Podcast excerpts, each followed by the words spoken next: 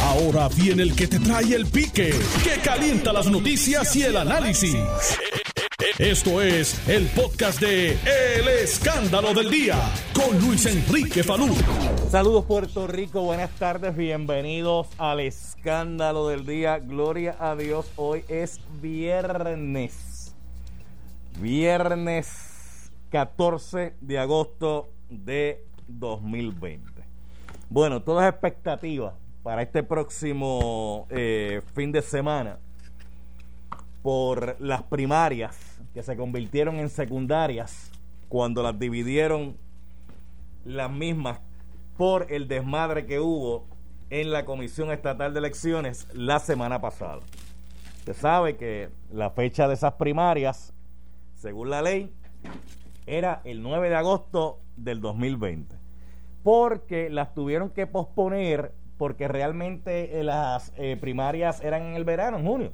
Pero con la situación de la pandemia y con la situación del cierre y con la situación, ¿verdad?, de, todo este asunto, pues tuvieron que posponer las mismas. Oiga, pues en la posposición, que era el 9 de agosto, fue un desastre total. Hubo sitios que las papeletas nunca llegaron. Hubo sitios donde nunca se pudo abrir el colegio. Hubo lugar donde la gente nunca pudo votar ah, pues van a votar este fin de semana. Hubo otros lugares, ¿verdad? Los menos, que pudieron cumplir con el horario de 8 a 4, los menos. Hubo otros lugares donde los colegios abrieron en otros horarios. Entonces le decían a la gente cada vez que la gente iba al colegio, no, mira, no han llegado las papeletas, vete y regresa después. Vete y regresa después. Es más, hubo lugares donde le decían a la gente, dame tu número de teléfono y cuando lleguen las papeletas nosotros te llamamos. Y hubo gente que me dijo, mira, no, oye, no le deja, yo no le dejé el número de teléfono a nadie allí. Chacho, no. Este, porque si llegaban y nunca me llamaban y, me dormían con eso. Pues la cuestión es que esto llegó hasta el Tribunal Supremo, el máximo foro judicial en Puerto Rico, que tomó una determinación salomónica donde prácticamente complació a todos los sectores que sometieron demandas allí. Casi a todos, no a todos, pero casi a todos.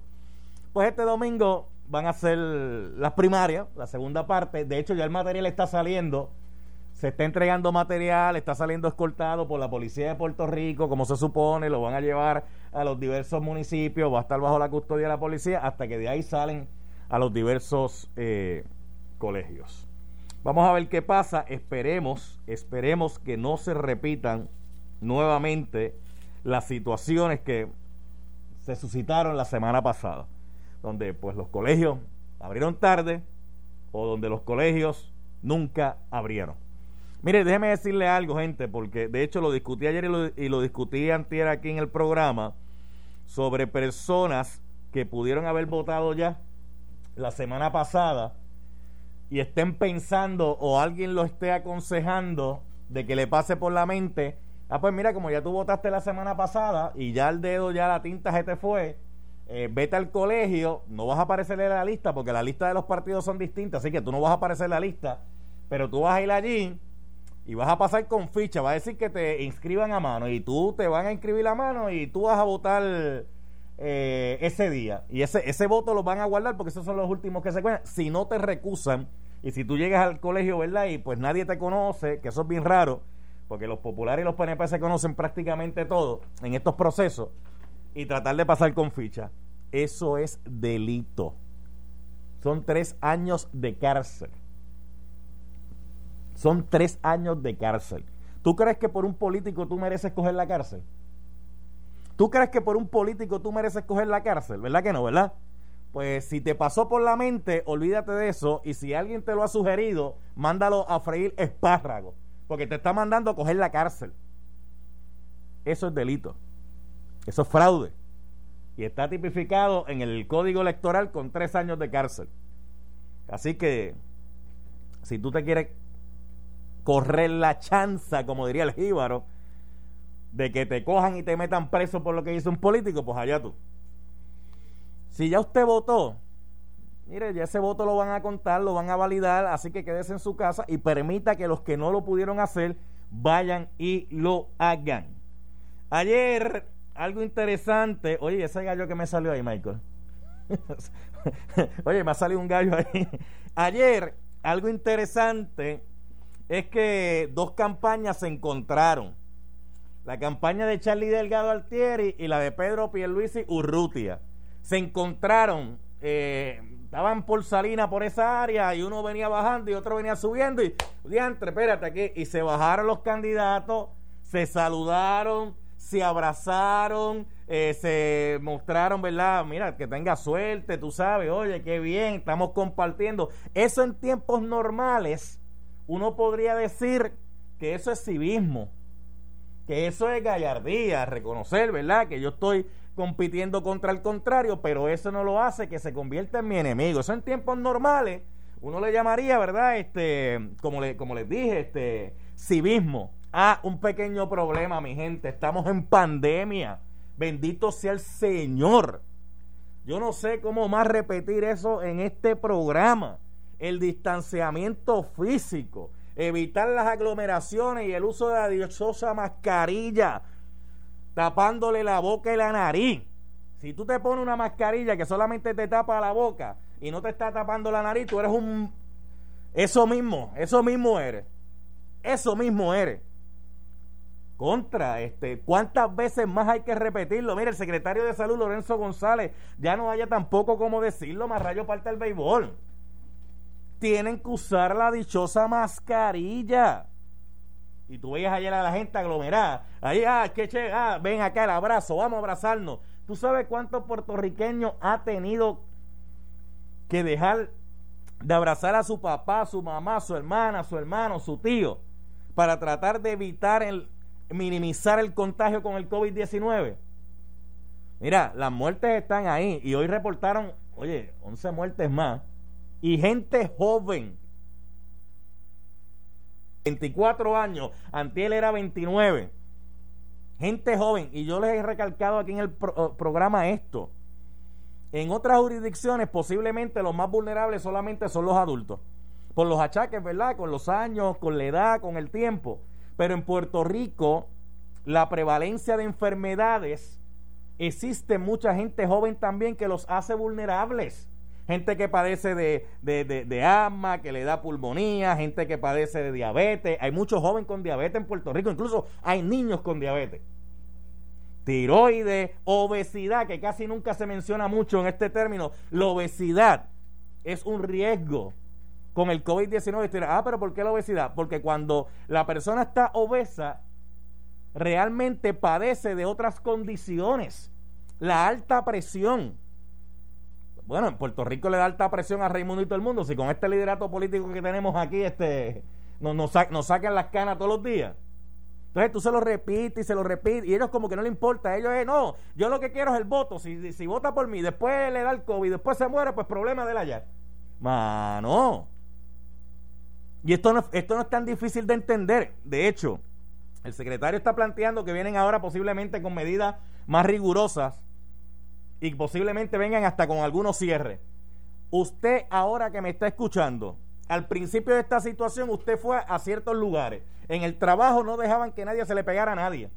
¿Por qué? Ah, no, tengo que evitar porque si se me contagia un empleado, va y me contagia a los demás entonces tengo que trancar. Y yo no quiero trancar, yo quiero tener el negocio abierto. Eh, y estoy tratando de hacer todo lo que el Estado me ha pedido en los protocolos para evitar que se me contagie un empleado. Estoy, estoy requiriéndole el uso de la mascarilla, eh, tuve que hacer unos eh, compras, por ejemplo, de papel plástico en el caso de aquí. Hay sitios donde tuvieron que poner acrílicos para separar a la gente. Hay lugares donde tuvieron que separar este, los espacios para guardar el distanciamiento porque no quieren que le cierren el kiosco, porque imagínese usted con un kiosco cerrado, usted no está produciendo, pero no, mira, yo tengo aquí la amiga Ibelis Arroyo. Ya está ahí mi invitada, ¿verdad? Voy con ella ahora. Voy con usted ahora. Permítame un segundito. Mira, tengo mi amiga Ibelis Arroyo que esta mañana escribió algo interesante. Y la voy a citar por aquí. Deja ver dónde está. Ok, es que Ibelis escribe tanto. Ok, aquí lo encontré. Dice, mi hermano en los Estados Unidos, vive en los Estados Unidos. Nos enteramos ayer que tiene COVID, gracias a un compañero de trabajo irresponsable que siguió trabajando sabiendo que estaba contagiado ahora no puede trabajar y andaba blindado siempre. ¿De qué vale la economía si han mandado a la plantilla a la casa entera? Han tenido que cerrar el negocio porque le salió uno positivo, pues hay que poner en cuarentena a todos los demás. Tú han tenido que cerrar el negocio. ¿Solo por qué? Por no seguir el protocolo. Usted antes, hace dos semanas atrás o tres semanas atrás, usted iba a sitio y era, no, para, para, hay que tomarte la temperatura. No, espérate, espérate. Pon, las manos para acá, que te vamos a echar hand sanitizer. Ah, voy a coger un carrito. No, espérate, déjame, déjame limpiar el carrito antes que tú lo uses. No, en la fila, la fila. Ahora usted va a sitios y usted entra como Pedro por su casa.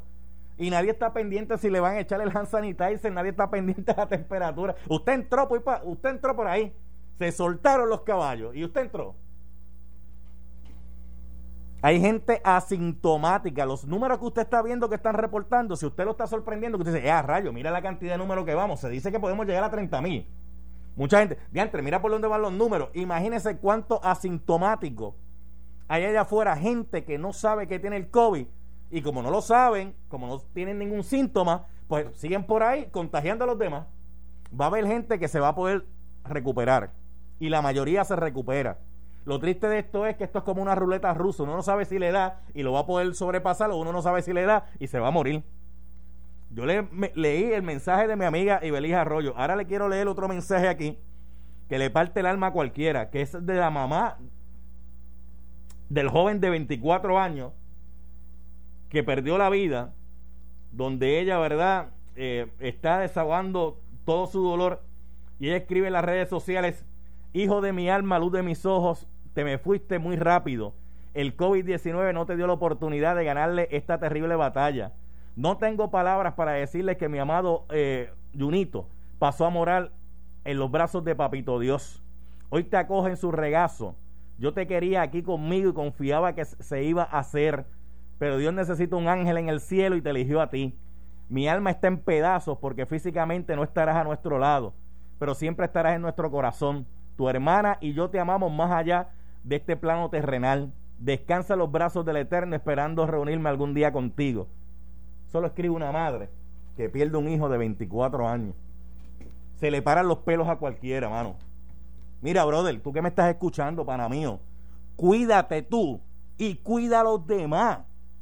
Cuídate tú y cuida a los demás. Eso no es fácil de entender. De hecho, hay una línea del Departamento de Salud que para que tú reportes los sitios donde no se está siguiendo el protocolo para que tú le escribas al Departamento de Salud y cuando menos se lo imaginen van a llegar inspectores allí y van a decir, oye, ven acá, brother, tú no estás cumpliendo con el protocolo. Pues hay que ponerte un candado. Nos tenemos que proteger. Usted que va este próximo domingo para las primarias a votar, que es un derecho fundamental que usted tiene, vaya, pero mire, vaya con la mascarilla. Vaya con los guantes si tiene que ir con los guantes. Vaya con el hand sanitizer. Mantenga la distancia en la dichosa fila. Cuídate tú y cuida a los demás bien importante. Entonces aquí nadie está exento. A veces la gente pensaba, ah, chacho, yo soy un chamaquito, si eso me da tranquilo, porque eso me da yo lo paso. Sí, lo pasas tú supuestamente. Ya te he mencionado dos casos que lamentablemente no pudieron porque tenían otras condiciones. ¿Y qué pasa con los demás? Brother, tú sabes. Mira, ella, ella lo dijo primero antes que nadie dijera en Puerto Rico la posibilidad de que las elecciones las iban a tener que atrasar. Y todo el mundo le dijo, chacho, pero ¿cómo ella va a decir eso? Que van a tener que trazar las elecciones. Ah, mira, con razón es que ya no está ahí, que 20 cosas le dijeron. Ahora está todo el mundo hablando de si hay, si hay que atrasar las elecciones. Norma Burgos Andújar, excomisionada del PNP. Saludos, buenas tardes. Saludarte a ti, a los amigos Radio Escucha. Disculpe, disculpe, que le hice esperar ahí, pero tenía que dar esa descarga porque. Esto, sí, te escuché. Esto del COVID es bien, es bien preocupante, eh, la situación y, hemos bajado la guardia porque estamos pendientes a cuánto tema hay y se nos ha olvidado que ese tema es debido a muerte. Eh, estoy de acuerdo contigo, es bien penoso eh, escuchar el testimonio de esa señora madre, el, los médicos, dos médicos que fallecieron hace poco.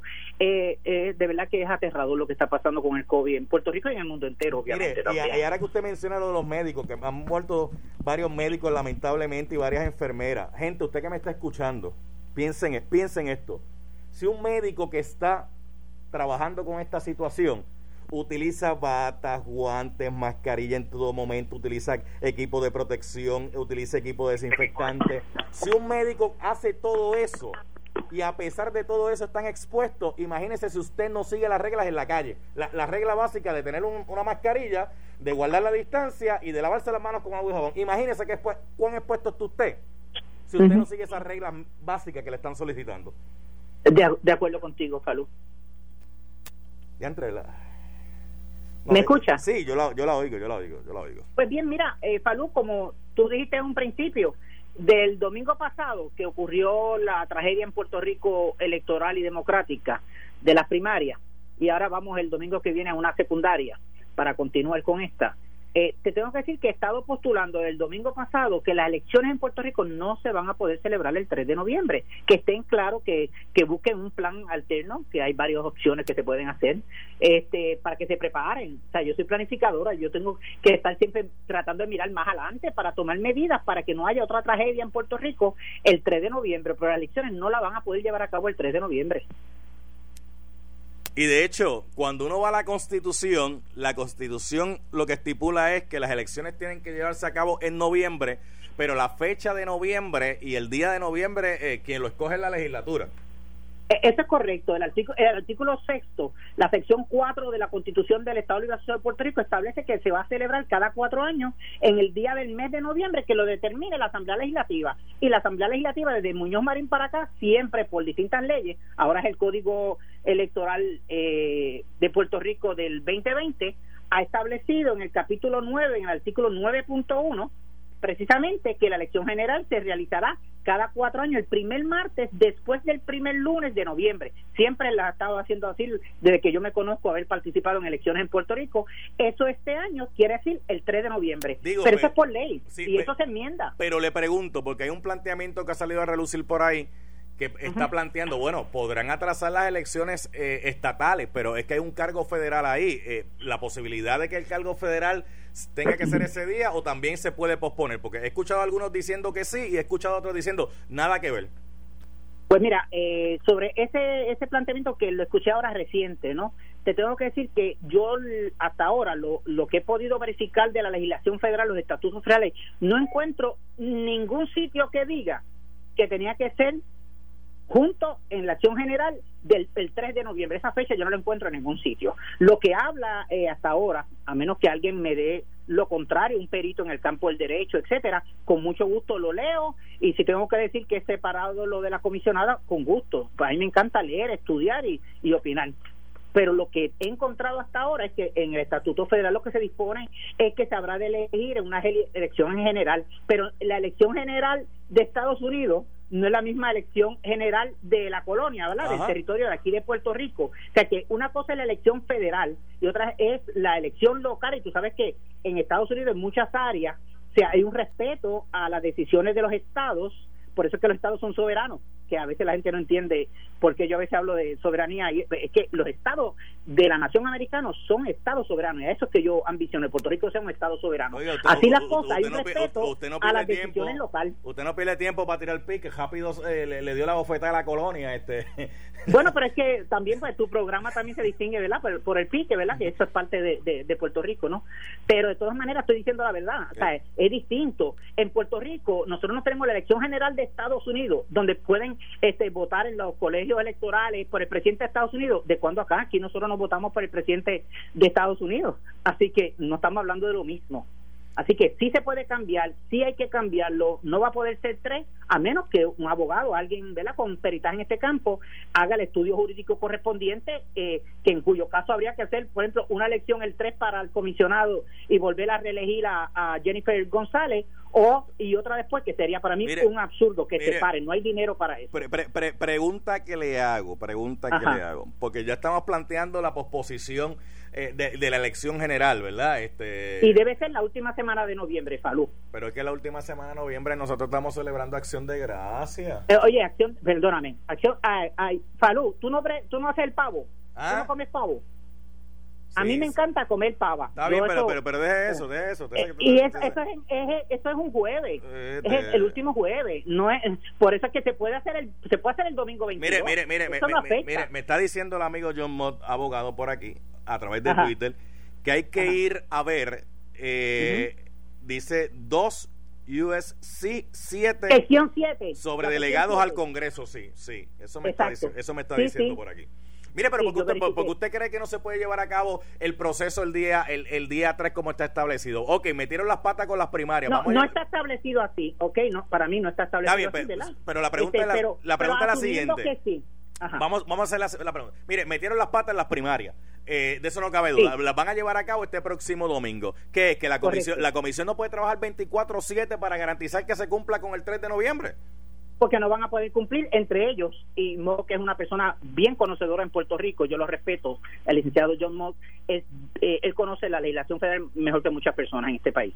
Eh, para que sepan eh, la elección hay una elección una legislación federal una de ellas WOCABA que él la conoce también que establece la cuestión del voto de los votos ausentes el, el, el ciudadano americano que está ultramar lo que llaman overseas tiene que, de 8 a 10 días antes del evento electoral del 3, tienen que recibir sea por correo, sea por correo electrónico, lo que fuere, el mecanismo que se establece en reglamento, eh, recibir las papeletas, pues para recibir las papeletas a esa fecha, la comisión ya tiene que tener las papeletas impresas. Para poder tener impresa, tiene que haber recibido la orden, este, la compra de papel, este, diseñar la papeleta. Y para diseñar la papeleta, tienes que haber tenido ya las primarias, los resultados, lo que no tenemos, ¿verdad? De los candidatos de cada partido político para hacer la papeleta. Así que no hay manera. Ya yo tiré un calendario electoral revisado y no hay manera que se pueda hacer el 3 sí, porque, porque, hay, porque hay mucha gente que piensa, dice, bueno, estamos en agosto, falta agosto, septiembre, octubre, noviembre. Ah, pues hay tres meses. Realmente no hay mucho menos tiempo de... no, hay exactamente, al día de hoy que hablo contigo, faltan 53 días para poder cumplir con la ley federal. 53 días faltan. Correcto. Y en 53 días usted entiende que no va, no, no, no va a estar lista la comisión como para tener todo ese proceso. No, no, hemos, no hemos completado la primaria, que es el domingo próximo y el resultado tiene que haber un escrutinio general se da un día libre al otro día empieza el escrutinio general el, escrutinio no se hace en un solo día este Falú y cuando salga el resultado final que sale una certificación final de resultado este o tú crees que alguien de los también eh, tienes que pensar en todo verdad eh, en la posibilidad que alguien que no salió favorecido vamos para los tribunales ¿sabes? montones de cosas ya eh, son el programa no da para yo decirte todas las áreas donde intervienen para que no ocurra la elección el 3 de noviembre. Wow. Yo voy a hacer algo. Estoy hablando con la excomisionada del PNP, Norma Burgos Andújar. Yo voy a coger llamadas del público 758-7230, 758-7230, 758-7230. Norma Burgos Andújar, le decía yo al principio también a la gente, eh, porque usted sabe que siempre hay un ganso por ahí, o siempre hay gente que trata de buscar que haya un ganso de que si ya una persona votó en la primaria, no se puede meter las primarias del otro bando pensando que, ah, chacho, allí ellos no tienen la lista, no comparten la información, yo me meto, voto añadido a mano y que me cuenten el voto y así ha sido un tutazo. Oiga, eso es delito con el código electoral y lleva tres años, lleva tres años de cárcel el que haga eso. Así que no se coja la cárcel por un político.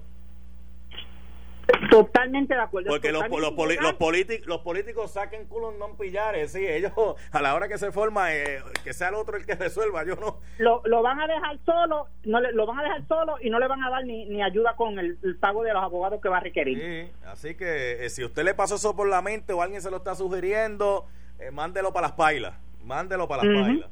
Mire, déjeme hacer, la, déjeme hacer la pausa, Normal Burgos Andújar. Voy a regresar con usted y con algunas llamadas del público, porque yo sé que usted tiene mucha información que, quiero que comparta. Este, de ¿cómo fue que llegamos aquí, mano? Porque la realidad es que siempre ese proceso, digo, no corría a, perfección, pero corría como relojito casi suizo. De hecho, éramos ejemplo para muchos países latinoamericanos el proceso electoral en Puerto Rico. Sí, sí, sí. Pues déjeme hacer la pausa y voy a regresar con usted eh, y algunas llamadas del público. Este es el escándalo del día. Yo soy Luis Enrique Falú. Regresamos en breve. Espérate, espérate, espérate.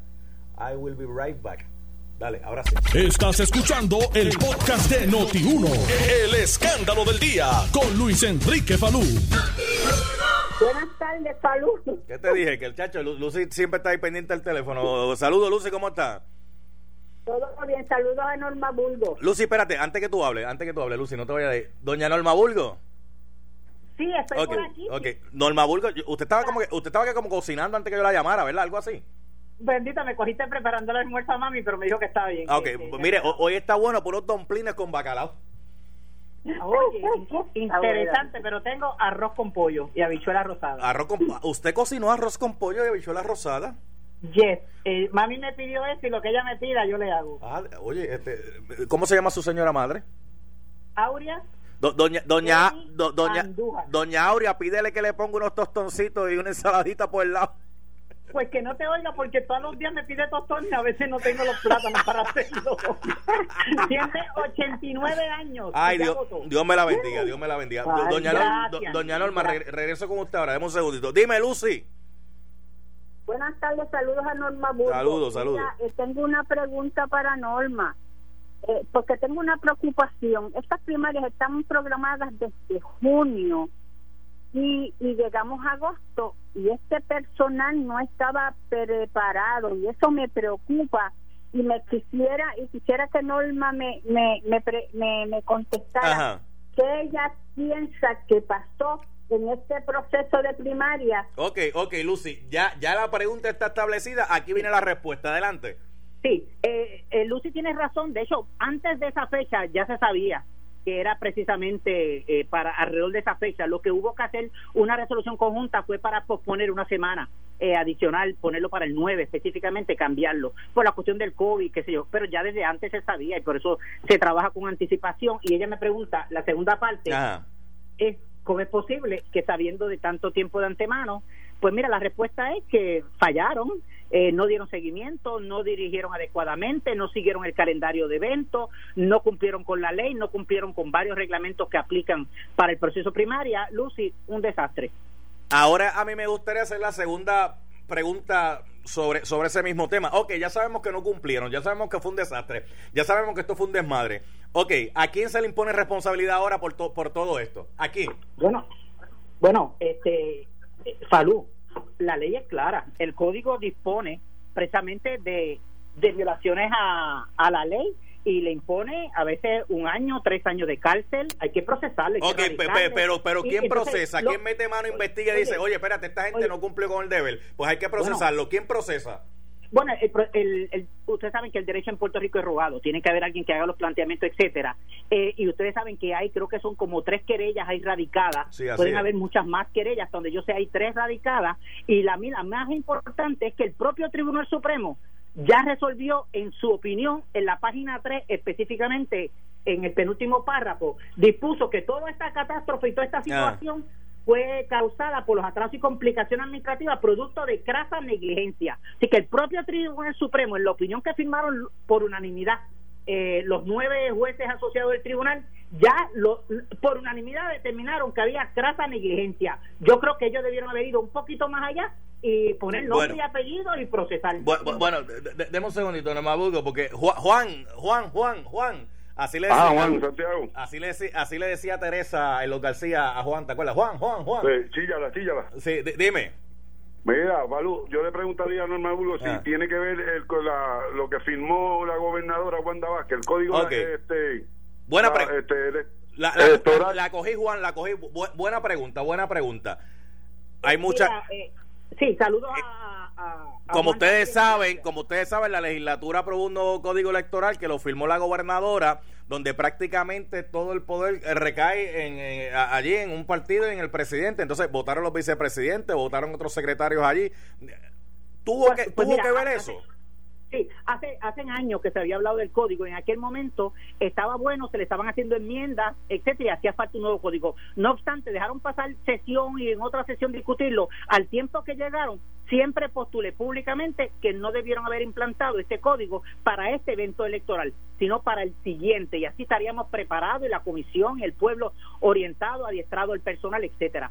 Pero no puedo y no acepto que digan que la responsabilidad primaria de toda esta catástrofe, esta tragedia en Puerto Rico eh, es por culpa del código, porque el código no puede hablar, ¿verdad? Este y, entonces eso sería una manera de quitarle el procesar a las personas, los actores, los funcionarios responsables Mire, de esta debate. Norma Burgo, yo escuchándolo a usted y sabiendo lo vocal que es usted, eh, yo estoy seguro que si el día antes de las primarias las papeletas usted no tuviese certeza que estaban listas, usted hubiese, Se paraba gri- allí u- mismo. usted hubiese gritado foul inmediatamente.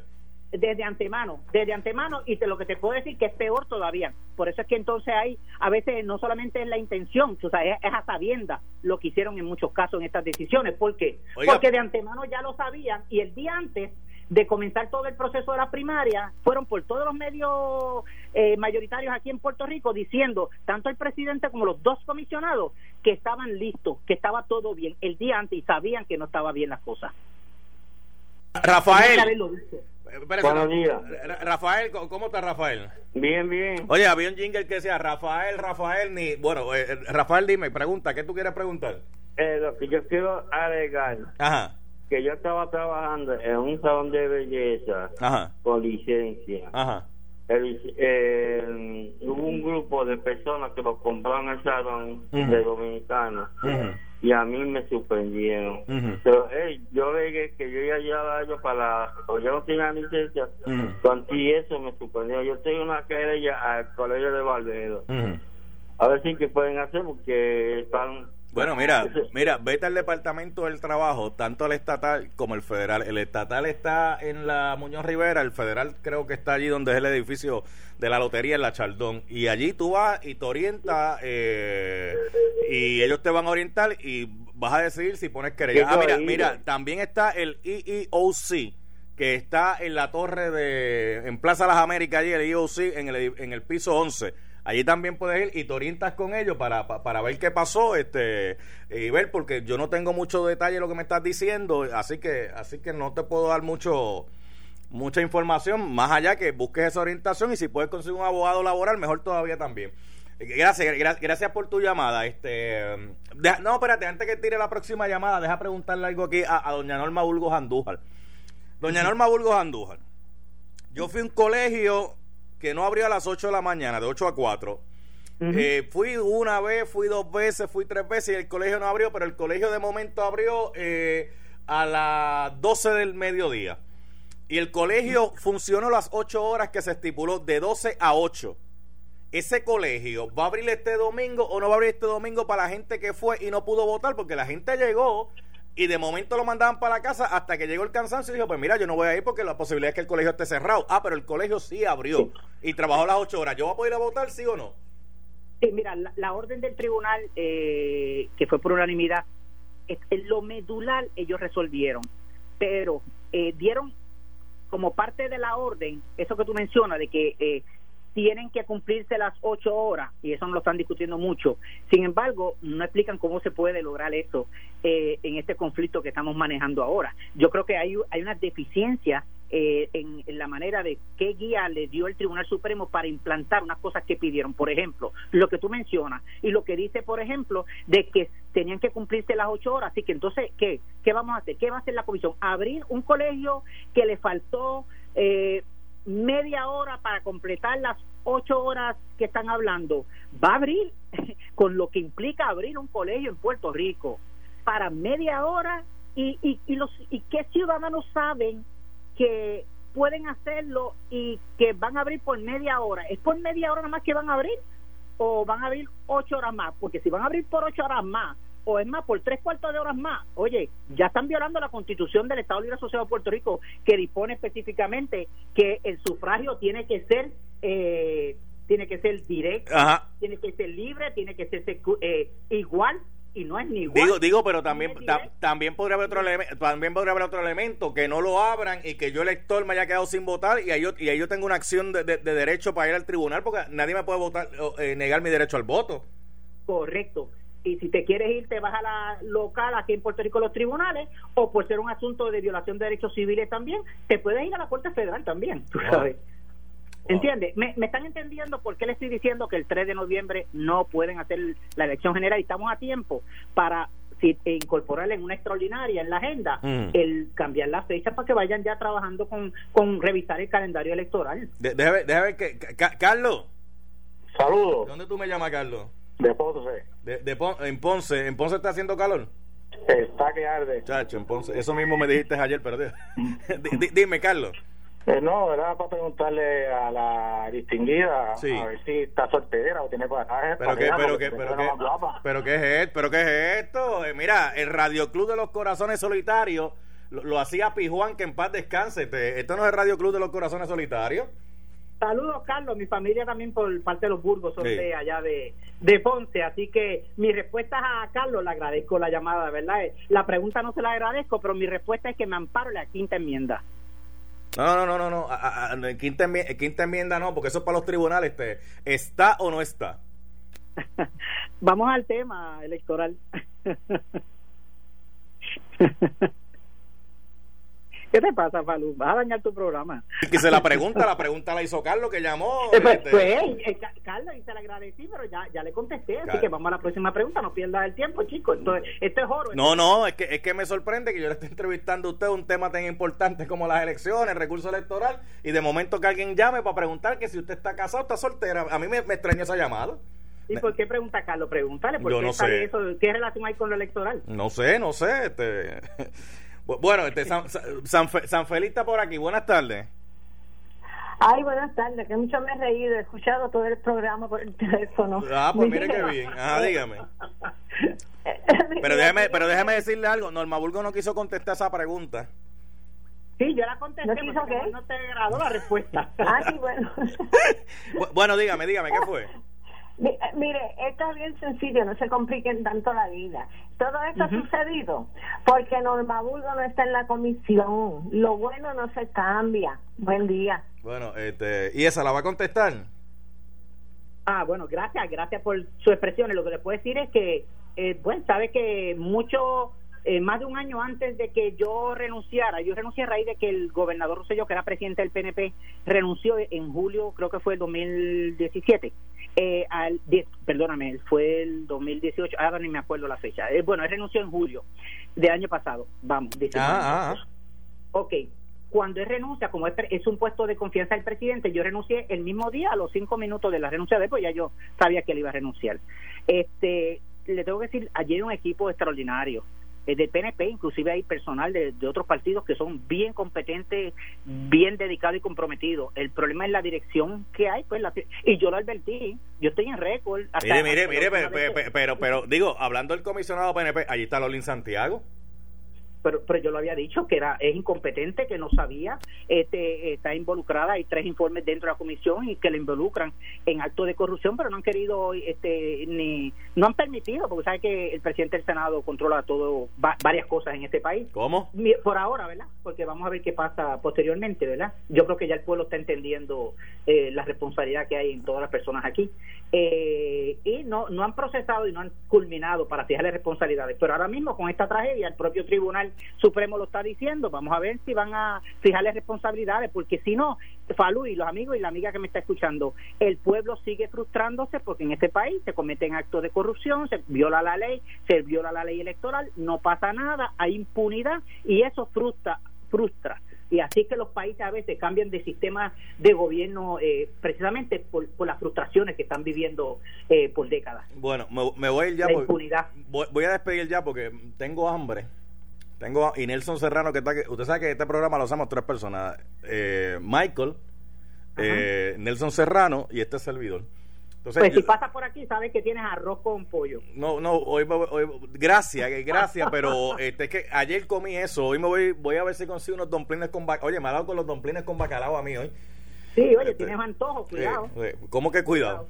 ¿Cómo que cuidado? Sí. Bueno, hmm, antojo, búscate la definición de eso. No, yo voy a buscar la definición primero de por qué no le quiso contestar a Carlos y después busco la de antojo.